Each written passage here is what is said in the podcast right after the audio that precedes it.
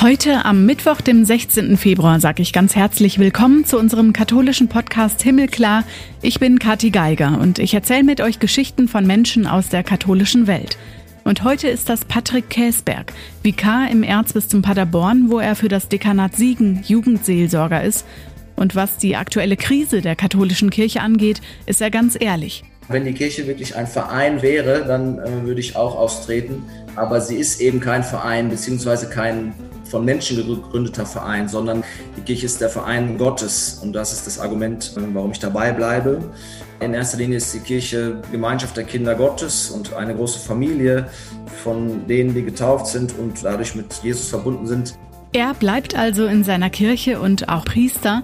Patrick Käsberg war zwei Jahre lang Fußballprofi in der dritten Liga, bevor es ans Theologiestudium ging.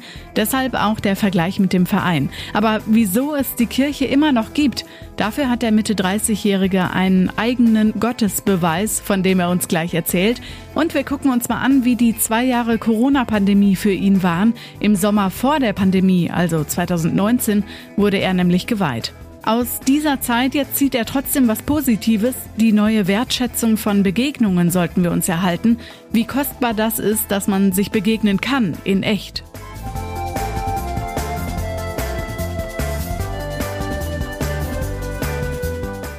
Vorher gucken wir noch in die Schlagzeilen. Was hat sich getan in der katholischen Welt? Am Sonntag hat die Bundesversammlung in Berlin entschieden, Franke-Walter Steinmeier geht in die zweite Runde als Bundespräsident für Deutschland. In der ersten Amtszeit haben wir schon gesehen, dass der evangelische Christ seine christlichen Werte oft und gerne in sein Amt mit einbringt. Wegen der Pandemie fand die 17. Bundesversammlung im Paul-Löbe-Haus im Regierungsviertel statt. Und da konnten 1472 ihre Stimme abgeben. Als Favorit für die Wahl galt Steinmeier auch im Vorfeld schon. Neben der SPD hatten sich unter anderem die CDU und CSU und auch die Grünen und die FDP für eine Wiederwahl ausgesprochen. Spannend war da beispielsweise zu sehen, wer überhaupt alles eine Stimme hat, neben den Mitgliedern des Deutschen Bundestags. Genauso viele Menschen nochmal durften nämlich mit abstimmen, quasi als Stellvertreter der Gesellschaft, wie Künstler und Kulturschaffende, Musikerinnen oder andere sogenannte Volksvertreter. Eine Stimme hatte die CDU-Abgeordnete Mechthild Heil, gleichzeitig Bundesvorsitzende der Katholischen Frauengemeinschaft Deutschlands, der KfD. Sie sagt, auch wenn das Ergebnis vorher mehr oder weniger klar gewesen sei, sei das trotzdem ein wichtiger Tag für die Demokratie gewesen. Wenn jemand gut sei und einen guten Job mache, dann wähle man ihn auch. So wie sie hat die Mehrheit der Bundesversammlung jedenfalls Frank-Walter Steinmeier eben für weitere fünf Jahre im Amt bestätigt. Russland hat zwar wieder angefangen, seine Truppen im Süden und Westen abzuziehen, aber lange waren die jetzt an den Grenzen zur Ukraine positioniert und der Konflikt zwischen den beiden Ländern schwelt. Wir haben von dem großen Militärmanöver an der polnischen und ukrainischen Grenze gehört und Übungen der ukrainischen Zivilbevölkerung zur Verteidigung, Statt der Eskalation setzen Politikerinnen und Politiker auf Diplomatie. Dazu war Kanzler Scholz erst zu seinem Antrittsbesuch bei Präsident Zelensky in Kiew und anschließend bei Präsident Putin in Moskau.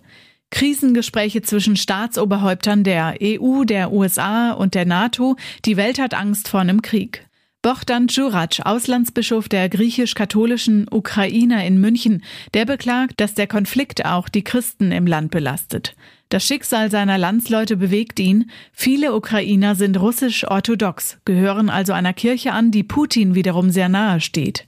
Ihr Kirchenoberhaupt, der Moskauer Patriarch Kyrill I., ist ein enger Verbündeter von Putin.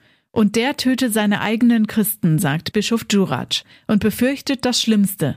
Jetzt spitze sich die Lage dramatisch zu, sie beteten, dass Gott sie davor bewahre. Bei unseren Nachbarn in Dänemark gelten so gut wie keine Einschränkungen mehr. Seit Anfang Februar haben die Dänen die Corona-Beschränkungen aufgehoben, bis auf einzelne Einreiseregeln. Auch wenn es nach wie vor hohe Zahlen an Neuinfektionen gibt. Die 7-Tage-Inzidenz liegt bei über 5500. Seit letzter Woche braucht man da also jetzt keine Mund-Nasen-Bedeckung mehr, muss nicht nachweisen, dass man geimpft, genesen oder negativ getestet ist. Worauf sich viele also freuen, die Großveranstaltungen, in die Bars oder Feiern zu gehen und auch Gottesdienste ohne Masken. Fast wieder wie vor der Pandemie, Weihwasser an Kircheneingängen. Noch weiter begleiten werden die Gottesdienstbesucher nur Vorsichtsmaßnahmen wie Hände desinfizieren vor der Kommunionausteilung oder der Friedensgruß auf Abstand. Die Generalsekretärin der Nordischen Bischofskonferenz, Schwester Anna Mirjam Kaschner zum Beispiel, spricht von einer großen Befreiung und weiß die Verantwortung zu schätzen, die sie als Bürgerinnen und Bürger jetzt vom Staat wieder zurückbekommen haben. Das stärke das Vertrauen in die Regierung, auch wenn das natürlich eine Selbstverpflichtung bedeute.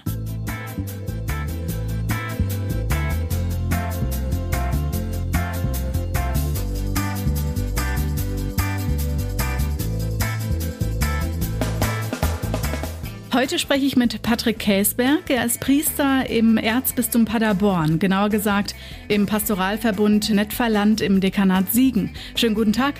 Guten Tag, hallo. Seit 2019 sind Sie Vikar, also zum Priester geweiht worden. Sind Sie äh, im Sommer, bevor die Corona-Pandemie begonnen hat. Wie haben Sie die Zeit seitdem erlebt? Ja, es war eine sehr besondere Zeit, für mich auch wie für alle. Und ja, im Nachhinein sieht man dann auch, was man für ein Glück gehabt hat, dass wir mit unserem Kurs noch ganz groß die Priesterweihe feiern durften in einem vollen Dom in Paderborn. Mhm. Ganz groß konnte ich die Primitz feiern mit sehr vielen Freunden in meiner Heimatgemeinde aus allen möglichen Teilen Deutschlands und darüber hinaus und die dann ein Jahr später dran waren, da sah das dann alles schon ganz anders aus. Ja. ja. Was hätten Sie sich denn anders vorgestellt oder gewünscht für jetzt die ja, guten zwei Jahre Pandemie, die wir jetzt schon hatten? Wie wären Sie sonst in den Priesterberuf eingestiegen? Also ich glaube, erstmal trifft ja dieser Punkt zu, dass man sich das gar nicht vorstellen konnte, wenn einem jemand gesagt hätte, so jetzt bald ändert sich alles das haben ja viele gesagt, dann hätte man demjenigen einen Vogel gezeigt und gesagt, wieso soll sich irgendwie alles Mögliche ändern so mhm. schnell? Und ja, ich weiß nicht. Ich sehe das jetzt gar nicht nur negativ, sondern man muss das halt so nehmen, wie es, wie es gekommen ist. Und glaube, dass es auch gute Seiten gibt. Das habe ich auch währenddessen immer schon gedacht und gesagt, dass man ja nicht den Fehler machen sollte, jetzt alles nur negativ zu sehen, obwohl natürlich das eine bedrückende Situation war. Und jetzt im Nachhinein würde ich einfach sagen, das, was sich als gut gezeigt hat, vielleicht auch im persönlichen Leben, aber auch jetzt für die Kirche, das wird bleiben. Und bei manchen Dingen sieht man auch einfach, ja, das gab es irgendwie, aber es war jetzt eigentlich nicht so ja, überlebensnotwendig und es wird vielleicht dann auch einfach nicht wiederkommen. Was sind denn die positiven Punkte, die Sie während dieser zwei Jahre jetzt schon erlebt haben oder wo Sie sagen, die nehmen wir auf jeden Fall mit? Also das ist, glaube ich, da, wo es wirklich zu Begegnungen kam, eine ganz neue Wertschätzung dafür gibt, so wie, wie kostbar das ist, dass man sich persönlich begegnen kann. Ähm, ich glaube auch, dass viele den Glauben als, als sehr große Stütze jetzt erfahren haben und erlebt haben, ja, in so einer Zeit der Krise, da hilft mir wirklich meine Verbindung zu Jesus einfach da auch hindurch. Und ja, das durfte ich immer wieder erleben, dass ich da Hoffnung von anderen irgendwie auch geschenkt bekommen habe, aber auch diese Hoffnung weitergeben durfte, wenn es dann nur war, dass man irgendwie mal eine Stunde spazieren gegangen ist oder wie auch immer. Ähm, ja, und dass man so sich diese Zeit nimmt für die, für die wirklichen Begegnungen, das wäre, glaube ich, etwas, was bleiben sollte. Sie haben aber auch was ganz Neues noch angefangen. Sie sind äh, Dekanatsjugendseelsorger im Dekanat Siegen, machen nicht nur katholische Jugendarbeit, sind selbst auch Mitte 30 und sind im Team vom Netzwerk Tabor für Jugendspiritualität. Das können Sie gleich ein bisschen näher erklären. Sie sind unterwegs in den Gemeinden im Süden vom Sauerland und im Siegerland und es gibt Jugendmessen. Diese neue Idee ist auch während der Pandemie entstanden und an den Start gegangen, ne? Genau, das war auch so ein Spaziergang ähm, mit dem Alexander Sieler, dem Leiter von dem äh, Tabor-Netzwerk da in Lennestadt. Und da haben wir so überlegt, was können wir denn eigentlich mal machen? Und wir hatten so diese Idee, ja, also Jugendmessen, das heißt einfach die, die, die Messe so zu feiern, wie sie gefeiert wird, aber eben über die Musik da was Neues zu machen, weil die Musik ja schon ein Punkt ist, wo man wirklich einfach auch ja, Herzen berührt. So, das, das kennt jeder. Jeder mag irgendeine Art von Musik. Und viele, die so das mal erlebt haben, auf so einem Gebetsfestival oder so, die, diese moderne Form der Lobpreislieder, die haben das erlebt, dass sie da auch wirklich Zugang finden konnten, dass sie von Jesus berührt wurden. Und dann haben wir gesagt, wir versuchen das mal, dass wir halt die Messe feiern, aber eben diese neue Form der Musik da reinbringen. Und genau, das Projekt steckt jetzt noch in den Kinderschuhen, aber wir hoffen, dass das gut angenommen wird. Und die Bereitschaft, da mitzumachen, war eigentlich direkt sehr gut. Da waren viele junge Leute, die gesagt haben, das, das klingt nach einer coolen Idee, da machen wir gerne mit. Und jetzt ziehen wir so ein bisschen hier durch unsere Region. Ich bin hier im Siegerland. Das Zentrum Tabor steht im Sauerland. Und wir haben gesagt, wir wechseln immer ab. Einmal in einer Pfarrei im Siegerland, einmal im Sauerland. Und ja, es ist nicht an einen festen Ort gebunden. Was ist das für Musik? Also wie können wir uns die vorstellen? Und ähm, ist sie dann so ganz anders als Kirchenmusik? Nein, es ist schon geistliche Musik. Also es sind diese, diese Lobpreislieder, wenn man mal, weiß nicht, auf der Mehrkonferenz war oder einem anderen Gebetsfestival, ähm, ja, neues geistiges Lied, gut, diese Sparten sozusagen, aber dann eben von dieser Band gespielt und auf coole Art und Weise. Also keine weltliche Musik, sondern auf jeden Fall geistige Musik aber eine, die man jetzt in der normalen, in Anführungsstrichen normalen Messe sonntags in der Pfarrei wahrscheinlich eher nicht hören würde. Und das zieht, es spricht anscheinend ja junge Menschen an, haben Sie gerade schon gesagt. Es kommen viele und machen mit. Ist das die Zukunft der katholischen Kirche? Also ich glaube, dass die, dieser Bereich der Musik schon ein Punkt ist. Also ich, ich habe das Buch vielleicht wie viele andere gelesen von dem James Millen, dem Priester aus Kanada. Dann sagen Kritiker, man kann es nicht eins zu eins übertragen auf unsere Situation hier. Das stimmt. Aber gleichzeitig würde ich sagen, wir leben schon sehr vieles von der Kultur her, so wie auch die Amerikaner das machen, äh, ob das jetzt McDonald's ist oder vieles andere. Und ich glaube, dass man aus dem Buch schon vieles sich mal ja, als Beispiel nehmen kann oder das einfach mal ausprobieren kann. Und bei der Musik bin ich eigentlich ziemlich sicher, dass, dass die Musik einfach die, die, die Herzen berühren kann und diese neue Form der Musik da auch ein, ein Einstieg wäre für junge Leute, weil wenn die ähm, ja in die Kirche kommen und es werden irgendwie alte Sachen aus den 70ern oder wann was weiß ich wann gesungen, dann werden die das nicht so hip finden. Und diese neue Form der Musik, glaube ich, kann da schon eine Tür öffnen. Aber das ist natürlich jetzt nicht irgendwie ein, ein Schlüssel, der ein, äh, ja, sozusagen äh, super Lösung für, für alles ist. Da gibt es bestimmt auch viel Kritik dran. Andererseits gibt es natürlich auch die Tradition. Wer denkt nicht bei der von Leichnamsprozession an großer Gott, wir loben dich oder ähnliches? Ähm, ist das ein Widerspruch? Mm, ein Widerspruch? Nein, würde ich nicht sagen. Also da würde ich jetzt immer antworten, es gibt diese schöne Stelle im Evangelium, wo ein, ein, ein weiser Mensch äh, Altes und Neues aus seinem Schatz hervorbringt es geht ja nicht darum, das Alte ganz, ganz wegzulassen, sondern es geht einfach darum, auch zu gucken, wen was anspricht. Also da in dem Buch äh, aus der Verein Kanada fand ich das sehr beeindruckend, dass gesagt wurde, die haben als Sonntags insgesamt 2000 Leute, die da zur Messe kommen. Und dann gibt es äh, eine Messe mit, was bei uns jetzt Gotteslob wäre, mit Gotteslobliedern. Dann gibt es eine Messe mit gregorianischen Gesängen auf Latein. Da gibt es eine Messe mit einer Band und diesen modernen Lobpreisliedern.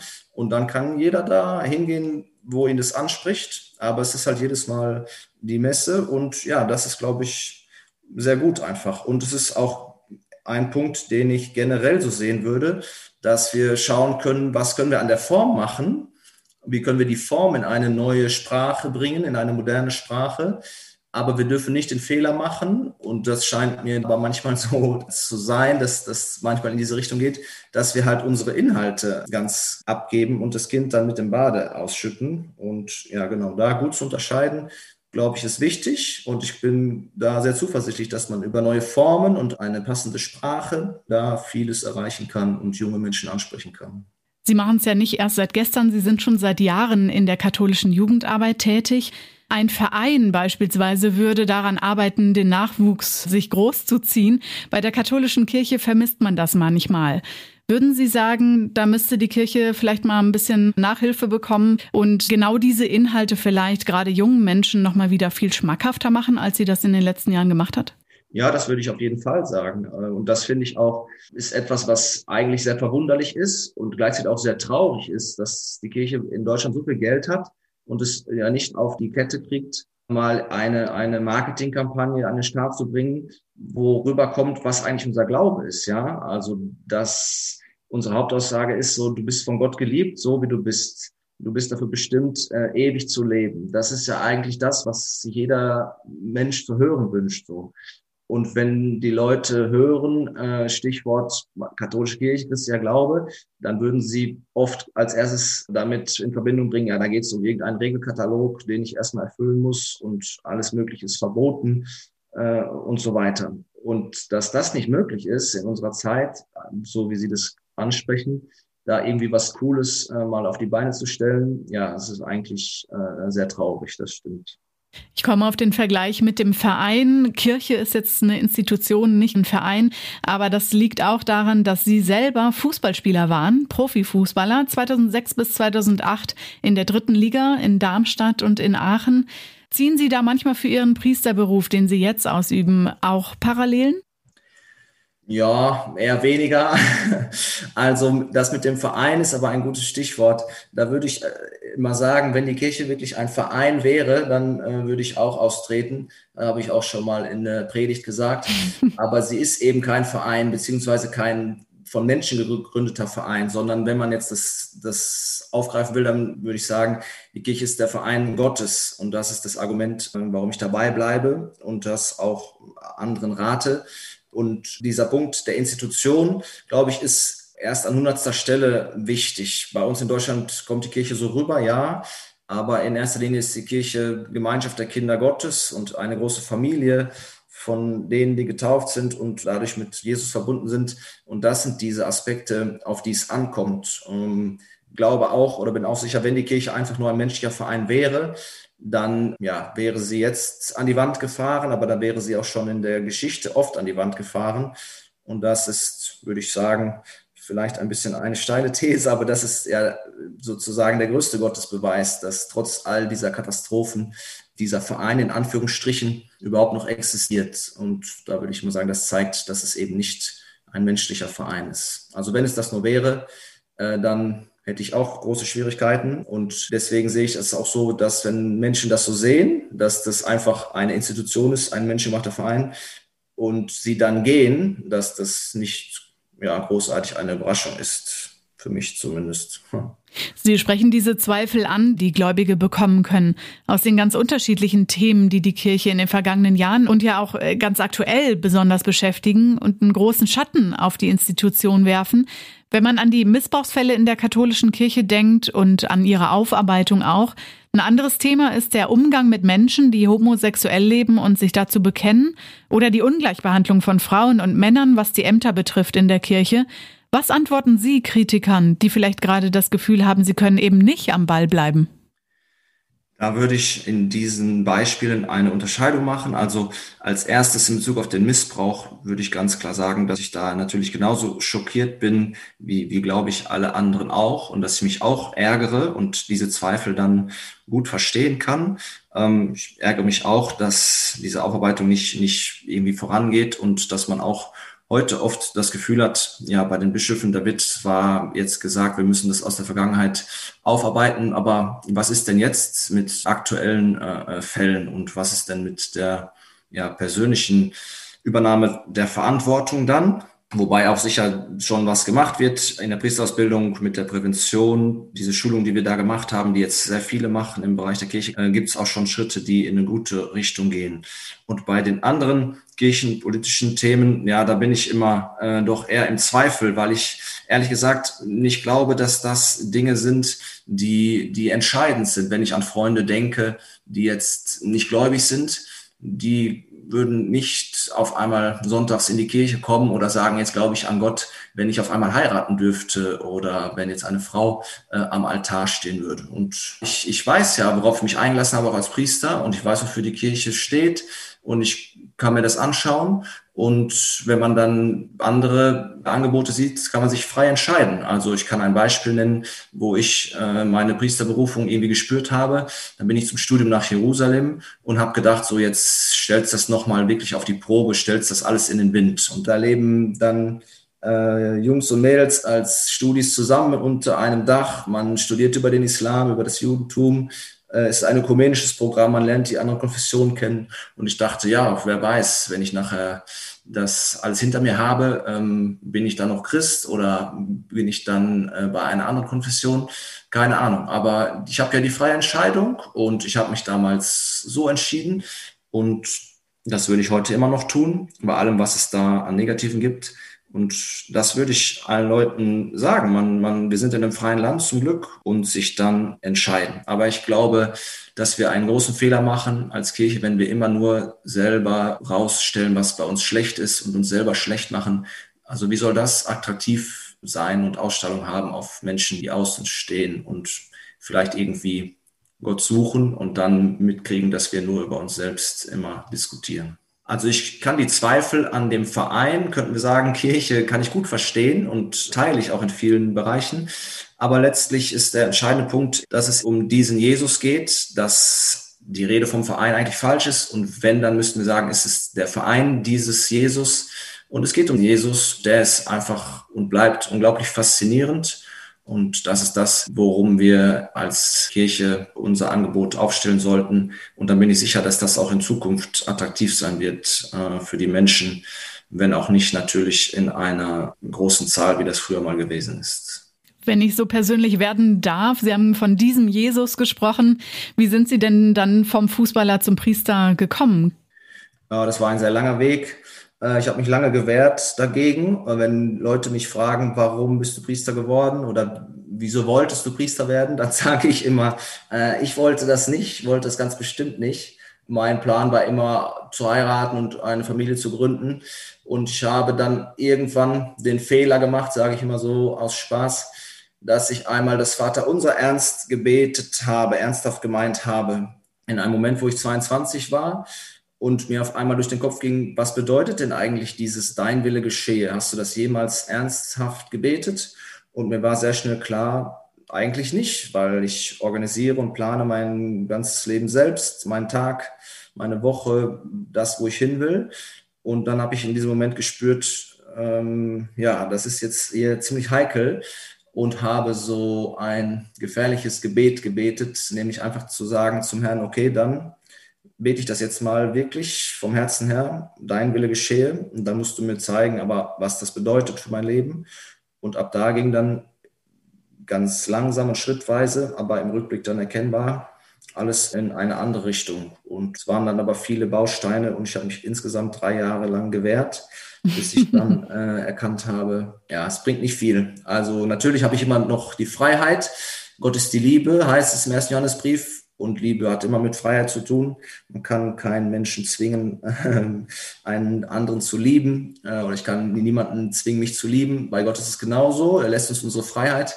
Aber ich habe dann sehr deutlich gespürt, wenn ich das jetzt nicht mache, das, was ich als seinen Plan erkannt habe, dann ist die Wahrscheinlichkeit sehr groß, dass ich in 20, 30 Jahren zurückschaue und mir denke, ja, Mist, damals hast du doch eigentlich verstanden, ähm, was der Plan Gottes war und hast es nicht gemacht. Und dann habe ich das Gefühl gehabt, damit ist die Wahrscheinlichkeit groß, dass ich dann nicht sehr glücklich mal nachher dastehe. Und dann irgendwann konnte ich das annehmen und diesen Weg dann gehen. Da klingt sehr viel Optimismus mit. Wie Karl Käsberg, was gibt Ihnen Hoffnung? Hoffnung gibt mir einfach das Evangelium selber, dass es, glaube ich, zu keiner Zeit einfach war wir sind jetzt, meine Generation, glaube ich, sehr privilegiert, dass wir aufgewachsen sind, mehrere Jahrzehnte, da wo es immer nur mehr wird, größer wird, vorangeht, es irgendwie ein Wachstum gibt, man sich keine Sorgen machen muss. Wenn man auf die Geschichte sieht, war das in den seltensten Fällen so. Jetzt erleben wir zum ersten Mal so eine Krisenzeit. Ja, und Hoffnung gibt mir einfach das, was im Evangelium steht, dass der Herr dabei ist, dass ich nicht alleine bin. Dieses schöne Wort, wer glaubt, ist nie allein. Es sind immer andere da. Das ist das, was ja Kirche letztlich bedeutet, dass wir nicht für uns diesen Weg gehen, sondern immer zusammen und dass auch eben Jesus selbst da ist und ich in zweifacher Weise deswegen nie alleine bin. Deswegen bin ich immer voller Hoffnung und ich weiß auch, dass es schwierige Zeiten geben wird. Die gibt es für alle Menschen, auch für die, die mit Gott durchs Leben gehen. Wenn man gläubig ist, heißt das nicht, dass alles einfach wird. Das ist auch äh, wichtig. Aber dass man in eine Situation kommt, wo es gar keine Hoffnung mehr gibt, glaube ich, kann einem kaum passieren, wenn man mit dem Evangelium im Herzen durchs Leben geht. Ganz herzlichen Dank für unser Gespräch. Gerne.